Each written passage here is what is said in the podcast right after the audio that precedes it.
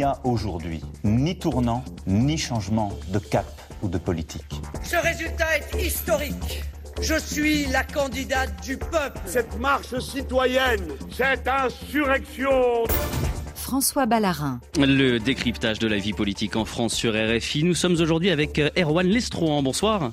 Bonsoir. Vous êtes directeur d'études à l'Institut de sondage Odoxa. L'actualité politique de la semaine, c'est bien entendu la réforme des retraites après les mobilisations de cette semaine et la présentation demain du projet de loi en Conseil des ministres. Sur BFM, le porte-parole du gouvernement est revenu sur la mobilisation et ce projet de loi il y aurait eu 700 000 personnes ou il y aurait eu 1 300 000 personnes, ça ne change pas les choses pour nous. Nous sommes dans une logique... Ça change rien. Mais, qu'il y ait moins de monde ou qu'il y ait un mouvement euh, d'ampleur. Mais nous sommes dans une logique d'expliquer notre projet. Si vous voulez, ce projet qui sera présenté demain au Conseil des ministres, c'est un projet qui a été concerté pendant des mois avec les partenaires sociaux, pendant des semaines, avec les forces politiques de la majorité et des oppositions. Ils n'ont pas été convaincus. Et c'est un, projet qui a été profondément modifié entre la copie initiale, souvenez-vous, 65 ans, hum. et la copie qui sera présentée demain, c'est-à-dire 64 ans et plus 65, et des mesures de justice qui étaient attendues par les partenaires sociaux. Erwan Lestron, comment expliquer qu'après des mois de concertation, à, entendre Olivier Véran, concertation avec les partenaires sociaux, les partis politiques, on en arrive à une opposition aussi massive au projet de loi de réforme des retraites? Parce que ce qui reste le, nerf de la guerre pour les Français, c'est le report de l'âge légal à 64 ans pour le, départ à la retraite. Les Français sont 6 sur 10 à y être opposés et c'est ce qui fait le cœur de, la mobilisation parce que évidemment les Français sont très favorables à la revalorisation euh, du minimum de, pension, à l'intégration de la pénibilité et des carrières longues. Ce qui euh, suscite vraiment une forte contestation, c'est cette question de report de l'âge légal de euh, départ à la retraite et finalement on est dans un conflit total sur l'enjeu entre les Français qui veulent affirmer un acquis social et souligner le poids de leurs difficultés professionnelles, et Emmanuel Macron qui souhaite engager une réforme totem de son second mandat au nom de l'équilibre des finances publiques. Mais il y a un hiatus entre l'objectif des Français et celui d'Emmanuel Macron. Alors, il, ne s'en cache pas, hein, Emmanuel Macron, Olivier Véran le rappelait, hein, c'est il y a trois solutions, où on augmente les impôts, où on augmente la dette, où on travaille plus longtemps. Bon, ben, le, gouvernement a choisi pour nous travailler plus longtemps. Hein. Oui, et puis les Français sont, conscients de toute façon qu'ils vont devoir travailler plus longtemps parce que quand on leur demande si selon eux le système de retraite permet d'avoir une bonne retraite, ils sont 7 sur 10 à nous, dire non. Donc ils savent qu'il faut réformer le retraite. Le problème, c'est ce qui est mis dans la réforme qui ne leur convient pas, qui leur donne le sentiment d'une certaine euh, politique hors sol par rapport à leurs difficultés quotidiennes, leur volonté de euh, profiter de, la retraite. Et c'est ça qui achoppe un peu. Donc euh, il y, a toutes ces questions-là qui sont en suspens, mais aujourd'hui, la force de la mobilisation, nous, ce qu'on voit dans l'opinion, c'est que ça a tendance à placer quand même le gouvernement en posture défavorable. Le déroulement de la mobilisation, ce qu'on voit aujourd'hui, c'est que ça laisse présager que la contestation a plutôt tendance à se consolider qu'à se fracturer. Il y a une semaine, 5 Français sur 10 étaient opposés à la réforme des retraites, 3 sur 10 étaient favorables et 2 sur 10 étaient un peu en suspens, il manquait d'informations, ils n'avaient pas d'opinion forcément.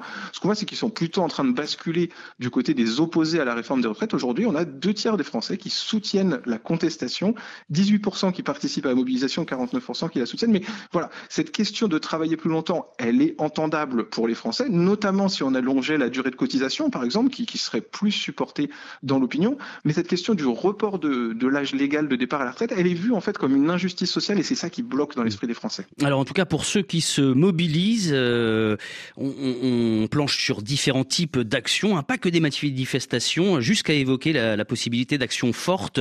Philippe Martinez, le secrétaire général de la CGT, était l'invité d'RT ce dimanche Moi, j'ai suggéré juste une chose, et ça, je la revendique, qu'on euh, essaye de faire vivre quelques heures, peut-être quelques jours aux milliardaires, la situation, excusez-moi, que vivent des millions de foyers en précarité énergétique et eux qui eux n'ont pas le choix, ils, ont leur électricité coupée. Voilà. Ça veut dire que vous avez, vous êtes d'accord avec l'idée d'aller couper le courant euh, ah bah, Monsieur Bolloré, par exemple. Mais pas, ah, euh, non, non, mais je l'ai, je dit, je l'assume publiquement. C'est juste pour qu'ils se mettent. Vous savez, je crois qu'il y a une émission qui s'appelle Vie ma vie. Hmm. Qu'ils se mettent dans la situation de millions, de millions de foyers qui eux euh, sont en précarité énergétique et quand ils arrivent chez eux, eh ben ils, ils hésitent à allumer la lumière où ils hésitent à, manger chaud. Ouais, c'est ça la situation, ou à mettre du chauffage. Voilà, Philippe Martinez qui veut couper le courant chez, euh, chez Bolloré. On pourrait parler euh, plus que, que, que d'action forte, d'action coup de poing. Jusqu'où peut aller cette mobilisation et jusqu'où ça peut faire peur au gouvernement?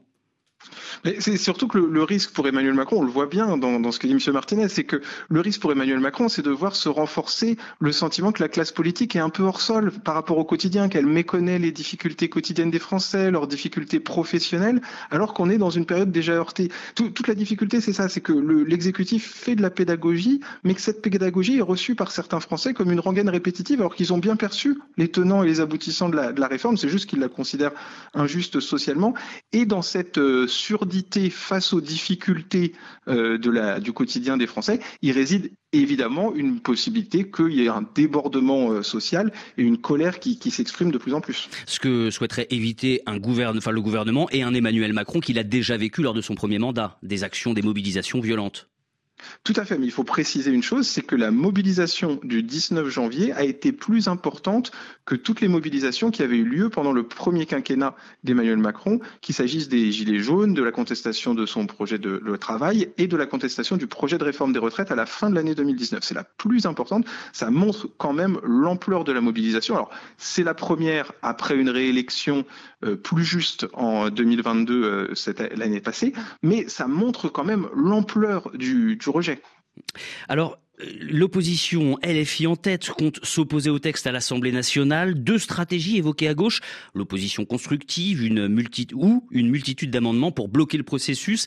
Invité sur France 3 ce dimanche, le député La France Insoumise, François Ruffin, paraît opter pour la première solution. Il y aura une volonté d'une ferme opposition, mais qui permette au texte d'avancer pour qu'on puisse démonter. Pas, pas mis l'amendement par député. Il n'y aura pas mis l'amendement par député. Et, qui est la possibilité pour le texte d'avancer de manière à démonter point par point les mensonges du gouvernement. Il y aura une ferme opposition à ce texte. Il y aura une, opposition déterminée, notamment sur le cœur du sujet. Qu'est-ce que c'est le cœur du sujet? C'est deux années de plus. Et ça, vous savez, les Français l'ont très bien compris. On peut leur faire toute la pédagogie que réclame le gouvernement qu'ils veulent. Les Français ont très bien compris que le cœur du sujet, c'est est-ce que vous allez devoir travailler deux années de plus ou pas. Et il est évident qu'on aura sur ce point-là particulièrement une très très ferme opposition. Et je pense que ça serait une, opposition, comment, qui sera partagée par, tous les. Si c'est pas par amendement, c'est comment? Bah, Il y aura des amendements, il y aura des prises de parole. Mais il n'y aura, pas 75 000. Il n'y aura pas 75 000 amendements. Et il y aura une volonté qu'on puisse démonter le texte point par point et que ça avance. Démonter le texte point par point et avancer, ça vous paraît possible, ça, Erwan Lestran alors en tout cas, c'est l'attente des Français. On l'avait vu hein, au lendemain de euh, des élections législatives. Les Français attendaient de l'horizontalité, de la collaboration entre les différentes euh, forces politiques, moins de verticalité. Donc c'est une possibilité. Mais la question de, de, fond, ça a été rappelé par François Ruffin, c'est le gouvernement est-il capable de renoncer à la mesure centrale de sa réforme, celle qui concentre la contestation sur le report de deux ans de l'âge légal de départ à retraite, et d'envisager par exemple de passer par une hausse de, euh, du montant des cotisations ou par une hausse de la durée de cotisation, ce qui avait été fait pendant le quinquennat Hollande et qui avait soulevé quand même une contestation beaucoup moins forte, quand bien même on avait augmenté nettement la durée de cotisation. Alors il y a la bataille de l'Assemblée, il y a celle de la rue, euh, de la mobilisation. Le coordinateur de LFI, Manuel Bompard, l'a bien dit ce dimanche sur France Inter, la bataille contre la réforme des retraites, selon lui, elle ne se gagnera pas à l'Assemblée. Si on était dans un mode euh, législatif classique avec un projet de loi, bien évidemment, on aurait déposé beaucoup d'amendements pour laisser le temps à la mobilisation sociale de se déployer. On n'est pas dans ce cas de figure-là aujourd'hui. le temps du débat parlementaire est limité. Donc nous, on déposera le, autant d'amendements que nécessaire. Je peux pas vous dire le nombre mm. aujourd'hui. On connaît même pas le projet de loi final. Mm. Donc euh, attendez un petit peu. Mais on en déposera autant que nécessaire pour euh, crédibiliser nos contre-propositions, défendre l'idée de la retraite à 60 ans avec 40 annuités, pointer aussi les incohérences et les mensonges du gouvernement gouvernement dans sa communication et aider la bataille euh, dans la société, dans la rue, dans la mobilisation, dans la grève, euh, lui donner de la force et lui donner de l'encouragement. Mais pour répondre à votre question très précisément, c'est pas par l'Assemblée nationale qu'on gagnera sur ce sujet. Ça me paraît une évidence. Il faut que tous les gens qui nous écoutent le comprennent. Si on veut gagner sur ce sujet, il faut se mobiliser. Erwan Lestron, c'est la rue qui pourrait faire plier le gouvernement? Oui, parce que la contestation très majoritaire dans la, population qui, devrait nécessairement indiquer au gouvernement la, nécessité de, lâcher du lest. Parce que pour cette réforme, un enlisement du, euh, du conflit social ne serait pas bénéfique, surtout après un an de second mandat euh, pour Emmanuel Macron. C'est très dur pour enclencher des, euh, mesures par la suite. Aujourd'hui, les trois quarts des Français pensent que le mouvement va se prolonger et ils sont 6 sur 10, 59% exactement, à nous dire qu'ils soutiendraient toujours le mouvement s'il se prolongeait. Aujourd'hui, aujourd'hui, on est vraiment aux prémices. Ce qu'on observe, c'est que le 19 janvier, seulement deux Français sur dix nous ont dit que leur quotidien avait été perturbé par euh, le, mouvement de mobilisation. Peut-être aussi, si leur quotidien est plus perturbé, les Français soutiendront moins fortement le mouvement. Mais pour l'instant, la, la force est quand même du côté de la contestation et l'exécutif est vraiment dans une posture défavorable. Erwan Lestron, je rappelle que vous êtes directeur d'études à l'Institut de sondage Odoxa. L'actualité politique de ce dimanche est aussi, bien entendu, ce nouveau décompte pour que le Parti socialiste puisse désigner son premier secrétaire selon la commission de recollement. C'est Olivier Faure qui l'emporte euh, devant euh, Nicolas Mayer-Rossignol. Mais ce soir, ce dernier, Nicolas Mayer-Rossignol, n'accepte toujours pas sa défaite. Qu'est-ce que ça nous dit de l'état du Parti socialiste?